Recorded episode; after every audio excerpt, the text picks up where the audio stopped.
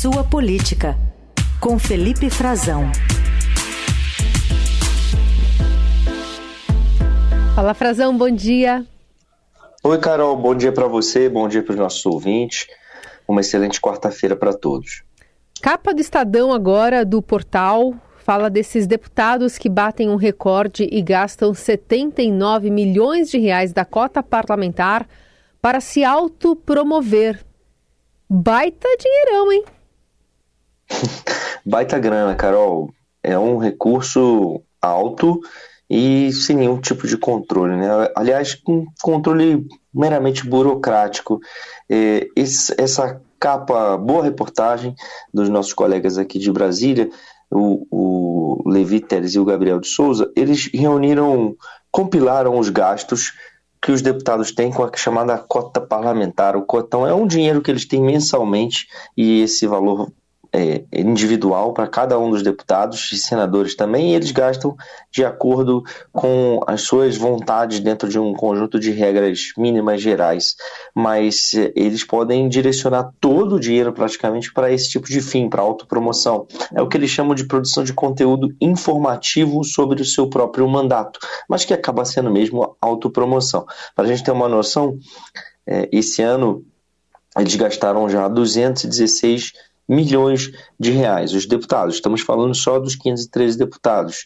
É, e com gasolina, com aluguel de carros, é, telefonia, principalmente alimentação, reembolso de alimentação e passagens aéreas, e esse, esse, esse mais amplo serviço, né, como a gente pode usar um termo mais genérico, Carol, de divulgação do mandato. Chama a atenção que muito desse, desse dinheiro, né, uma parte muito relevante, ou seja, quase é, um terço do total, 79 milhões, vá para essa função de divulgação do mandato do parlamentar, quando ele já tem uma série de ferramentas de divulgação, sobretudo na internet. Né? É, e também chama a atenção o gasto ainda elevado com publicação e impressão de materiais. É, grande parte ainda é material impresso. A gente sabe que a internet no Brasil ainda não está como deveria, não vai, não chega a todos os lugares, mas se a gente olhar a, a, lista dos deputados que mais gastam com isso, não são só deputados que vivem em estados é, com, com mais dificuldade de conexão, que tem muitas áreas remotas, a gente poderia imaginar é, deputados da, da região da Amazônia, não é só isso não, tem de tudo também, tem deputados é, de Tocantins, do Paraná, da Paraíba, de Alagoas, de Goiás, ou seja, varia, né? E, e, assim, sem nenhum tipo de controle sobre o que de fato foi feito.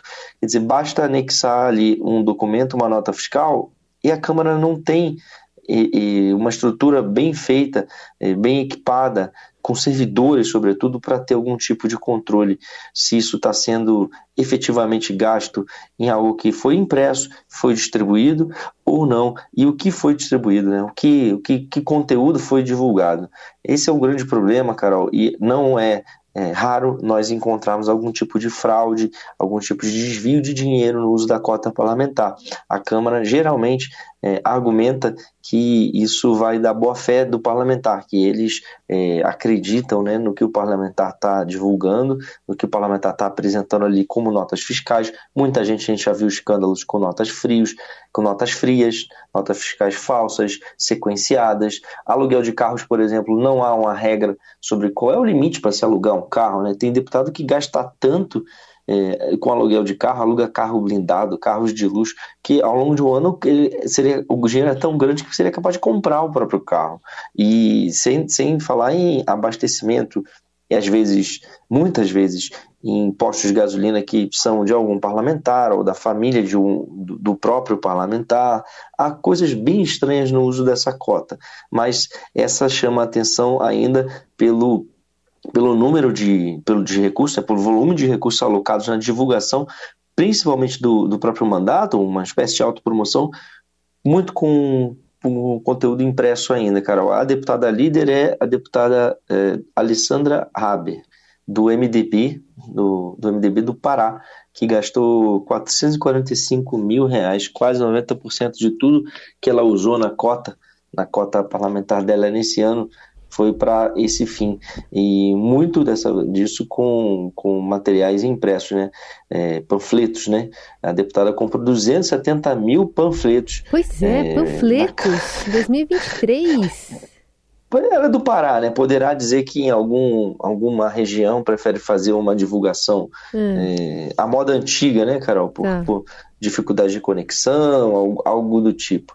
Mas também há muita dificuldade de se verificar também o que, é, o que efetivamente foi feito, né? O que efetivamente foi é, entregue, onde foi entregue. Às vezes, eu me lembro de casos, é, não vou citar aqui o nome do parlamentar agora, Carol, mas que às vezes a pessoa imprimia em Brasília, numa gráfica fantasma no Distrito Federal, uma Exato. gráfica de, de, de, fundo de quintal, assim, uma coisa muito estranha, para levar para o Amapá, para divulgação dos panfletos no Amapá. Quer dizer, ele não imprimia no Amapá, ele imprimia em Brasília para transportar de avião para lá. Umas coisas bem estranhas, assim, que, que acontecem com a cota parlamentar. Mas ainda mais estranho porque eles dispõem já, né, todos os deputados, de uma estrutura de redes sociais para divulgação de seu próprio mandato, é, e eles podem, inclusive, contratar pessoas para fazer esse gerenciamento né, com, com, com esses recursos da cota parlamentar ou empregá-las como funcionários de confiança já é, pagos pela Câmara, tem a, a TV Câmara, tem a, a, Rádio Câmara, todas fazem divulgação de conteúdo dos parlamentares também, manifestações deles.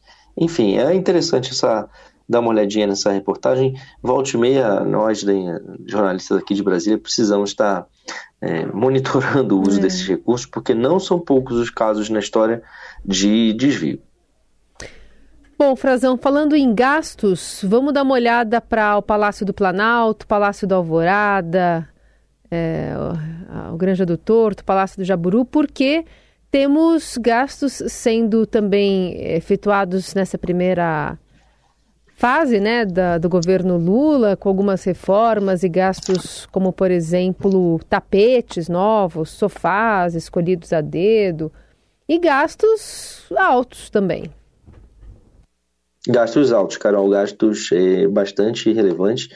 É, um levantamento também feito pelo, pelo Estadão mostrou que o governo gastou 26,8 milhões de reais com reformas, adaptações, compra de, de imóveis, é, materiais e utensílios domésticos em geral, para os palácios presidenciais. O que, é que são os palácios presidenciais aqui em Brasília? São as residências, né? Residência oficial uh, do Palácio da Alvorada, a residência oficial do presidente, a residência oficial do, do vice-presidente é o Palácio do Jaburu, e aí tem a, o que seria a Casa de Campo, né? A residência oficial também é o, o, a Granja do Torto, e o Palácio do Planalto, o próprio Palácio do Planalto, que, bom, passou por, por alguns reparos e reformas é, ao longo do ano por depredação também. Mas nós estamos é, nesse valor aqui citando apenas o que foi algum tipo de melhoria, né? algum tipo de reforma para principalmente para o mobiliário, né?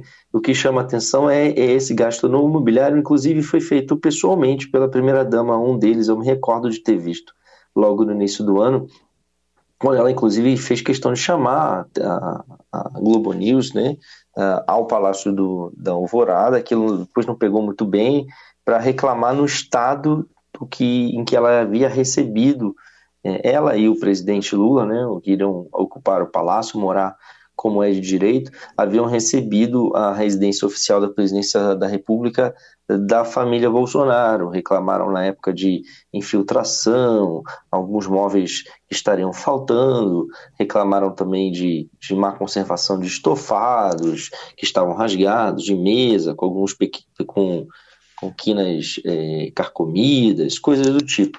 E ela foi ao shopping aqui, foi vista, foi flagrada na época, comprando, fazendo compra de um sofá é, comprado por 65 mil reais.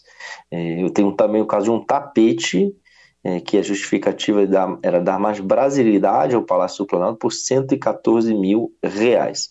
É, e também havia também, o, houve a troca do piso da Granja do Torto para colocar um piso mais macio e confortável, segundo a justificativa, por 156 mil reais. O que eu soube, Carol, que alguns desses imóveis, como o Torto, por exemplo, estavam de fato é, num estado bastante degradado, é, mas o gasto é muito alto também. e todo feito de uma vez só no início de um governo, chama atenção porque os outros não fizeram, né? Sobretudo, os outros não, não representaram esse gasto todo. E todos esses, esses palácios têm um projeto arquitetônico, um projeto de decoração que faça sentido, né? Não, não se pode chegar lá fazendo qualquer coisa. É, e houve também gasto com enxoval, lençóis, é, compra, comprado sem licitação, inclusive, é, roupas de cama, né? um enxoval, cama e banho, um enxoval completo, é, cento de, no valor de 130 praticamente 131 mil reais. É, a presidência fez esse gasto todo, ela, são gastos custeados pelo governo federal com recursos públicos, é, por isso a importância também de existir uma, um acompanhamento, uma fiscalização. E o troco, essa troca do, da Granja do Torto foi o, o gasto é, mais, mais elevado, é, um gasto unitário né, de 156 mil reais com a troca do piso. É, quem estava morando lá era o ex-ministro Paulo Guedes, o ex-ministro da Economia na época. Hoje o ministério voltou a se chamar Fazenda, mas foi cedido para ele nesse último é, nesse último período do governo Bolsonaro para ele viver lá durante a pandemia também, inclusive ele se mudou para lá e estava morando no Torto. Torto é muito pouco usado, né? vem sendo muito pouco usado, inclusive, nesse início do terceiro mandato do presidente Lula, que gostava de frequentar, dar festas, recepções na, na Granja do Torto, provavelmente não será usado agora também no, no na virada do ano, é, porque ele vai viajar, Carol, vai para Restinga de Marambaia, no Rio de Janeiro. Mas me chamou bastante atenção nessa reportagem pelo volume de recursos que foi gasto com os palácios, com os quatro, essas quatro residências oficiais, as três residências oficiais, melhor dizendo, mais o Palácio do Planalto, porque foi um gasto que não foi executado pelos antecessores e alguns são itens de decoração somente. É. E vale também a reportagem eh, do Estadão, que, enfim, teve muito interesse, né? Estava vendo aqui que foi uma das mais acessadas. As pessoas com curiosidade, ah. como estão gostando como é que está o gosto né, de decoração e o quanto é, está se desembolsando ali para gastar o nosso dinheiro para a decoração dos palácios? É, decora... isso, é, isso principalmente é isso mesmo. Decoração, mobiliário. As justificativas, é... de alguma Não... forma, né? Dar mais brasilidade. Sim. Um Sim. toque mais suave que... aos pés dos tapetes. Uma justificativa pois, aí, né? E tem que verificar, e tem que olhar mesmo, tem que monitorar mesmo claro. como é que está sendo gasto, se, se é adequado, se não é adequado, se, se é exagerado ou não. Aí cada pessoa pode fazer o seu julgamento, né? É, o sofá de 65 mil reais eu nunca tinha visto, achei um pouco exagerado. Mas não sei o tamanho do sofá também, tem que ver qual que é o tamanho do sofá, né? Mas é, qual que é o acabamento, enfim. Tem um detalhamento todo e o governo tem a obrigação de prestar conta disso, não é nenhum favor a ninguém. Presidente Lula, que adotou a conversa com o presidente, né, um podcast, um podcast para é, falar um pouco semanalmente sobre o que tem feito, assim como já estava fazendo o ex-presidente Jair Bolsonaro nos últimos quatro anos de mandato. Flopou ou não essa ideia?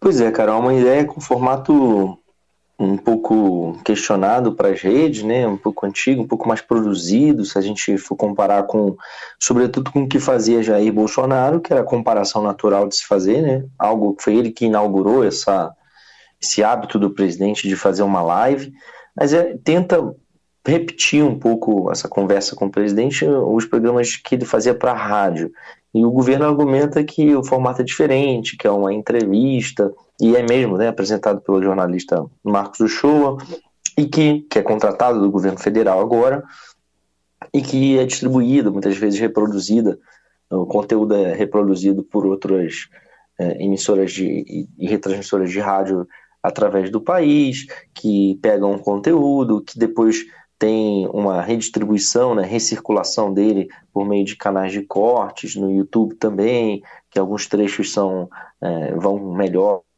audiência, que os algoritmos não são mais os mesmos, os mesmos, né, a entrega da, da plataforma não é igual, mas o fato é que a audiência é bastante menor do que a que tinha uh, o presidente Bolsonaro. Isso vem sendo alvo de discussão dentro do governo, né?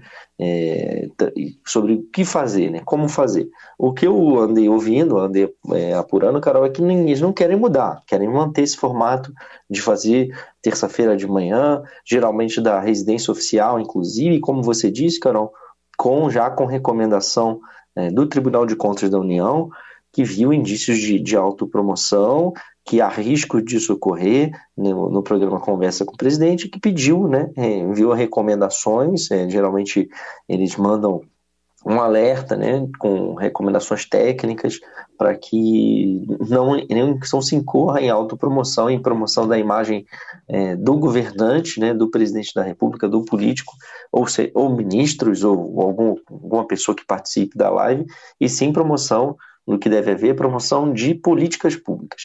Então, que é, deve haver um cuidado na, na aprovação com os, com os princípios né, de impessoalidade, de como está sendo tratado a imagem do presidente. E, e, e, o que a gente sabe é que o, o ministro, o presidente quer que seja assim, que o presidente gosta desse formato, é, gosta de fazer de, de manhã, porque acaba é, pautando muitas vezes o noticiário, que o Lula também geralmente está muito cansada no fim do dia, que não faria é, uma live no fim do dia, quando já foi recomendado, inclusive, né, por, por pelas plataformas para o governo, né, foi sugerido né, por pessoas que são da própria estrutura do, do, do Google, aí, do YouTube, e, de, e que ele trocasse o horário para ter um desempenho um pouco melhor, mas que uma das, uma das razões para que isso não ocorra é que o presidente não gosta de desse horário mais noturno, né, do vespertino ali, seja das 6 da tarde, das 19 horas, de 20 horas, ele geralmente já está muito esgotado do, do dia, uhum. do, da demanda do dia, né, da rotina, e que preferem não fazer nesse horário.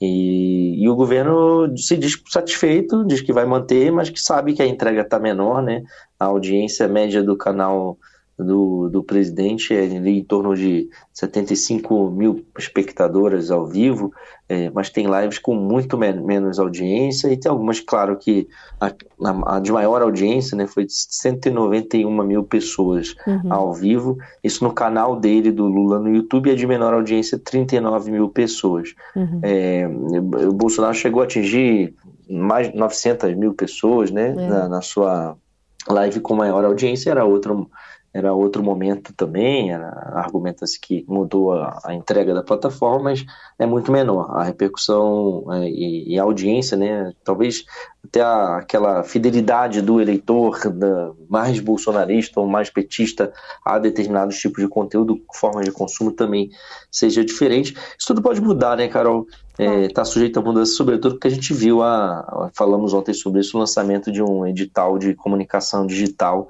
para a presidência da República com valor recorde de 195 milhões de reais, uhum. contratos que tiveram aí no fim do governo Bolsonaro, os últimos entre 40, 30 e 40 milhões de reais eram gastos. Só para fechar rapidinho, em um minuto, queria que você só desse esse destaque do governo e do esquema de segurança que está sendo preparado para 8 de janeiro aí em Brasília, né, depois do que a gente viu em, em Brasília no 8 de janeiro desse ano, Frazão? Verdade, Carol. É, por enquanto, o que sabemos é que é um esquema protocolar. Houve uma primeira reunião aqui entre as autoridades federais é, do governo federal, é, a BIM, o Ministério da Justiça, a Polícia Federal, é, as Forças Armadas também devem tá, tá de alguma forma participando, atentas a isso, porque tem as seguranças dos prédios públicos de costume e também os órgãos de segurança, a Secretaria de Segurança Pública do Distrito Federal, do governo uh, Rocha, para montar o esquema padrão deles, né, o esquema de segurança, mas está tá tudo tendo muita atenção sobre isso porque o governo quer promover um ato em defesa da democracia, relembrando os atos é, de 8 de janeiro, quando não houve esse esquema de segurança, que já é padrão, né? existe um protocolo padrão, protocolo de operações conjuntas aqui em ocasiões do tipo, como não funcionou, seja isso está sob investigação ainda por é, sabotagem, por em, intenção, por falhas de comunicação, enfim, por uh, menosprezar o tamanho do movimento, mas não há, o que não há ainda, Carol, é sinal de que algo semelhante esteja sendo preparado ou organizado. Na verdade, vai ser um ato agora para relembrar e para que não se repita hum. um ataque à democracia brasileira como aqueles, e que está tendo também uma, em paralelo, preocupações né, em gerais é, com a segurança do Lula por volta de ameaças também, como já houve no passado. Na, me lembro de entrevistar o ministro Flávio Dino e ele falar pela primeira vez no início do ano passado, desse ano, que havia é, pessoas planejando um tiro de fuzil no presidente Lula na posse. Então, ferramentas que estão à disposição são de, de, de snipers também, é, uso de drones, é, de equipamentos de vigilância, né, de controle, derrubar drones, foram derrubados drones na posse do presidente Lula, Sim. um equipamento específico para isso, pela Polícia Federal. Enfim, e esse caso agora de uma nova ameaça nas redes sociais, durante o período de recesso aí do presidente Lula na Restinga de Marambaia, no Rio, é, foi determinada também investigação, abertura de uma investigação pela Polícia Federal. Boa, Frazão, com esse panorama aí de Brasília, muitos dados hoje. E também uma certa alegria, né, Frazão? A gente sai de folga agora nesses próximos dias, Opa. plantãozinho de Natal concluído. Ou quase. É isso. Quase, quase. Para você, daqui a pouco, vai até o início da tarde. Eu vou ainda um pouquinho até a noite, Carol. Eu vou fazer. Fechamos hoje ainda a edição de amanhã do Estadão. Fechamos. E aí depois espero né, que nada, nada nos retire do merecido, sagrado descanso, recesso de fim de ano. É isso aí. E eu já desejo aí para os nossos ouvintes, para você, para a equipe Teodorado toda, ah, um excelente Réveillon, uma virada de ano e um ano de 2024 de muitos êxitos de saúde e obrigado por nos acompanharem sempre. Obrigada pela parceria. Feliz 2024.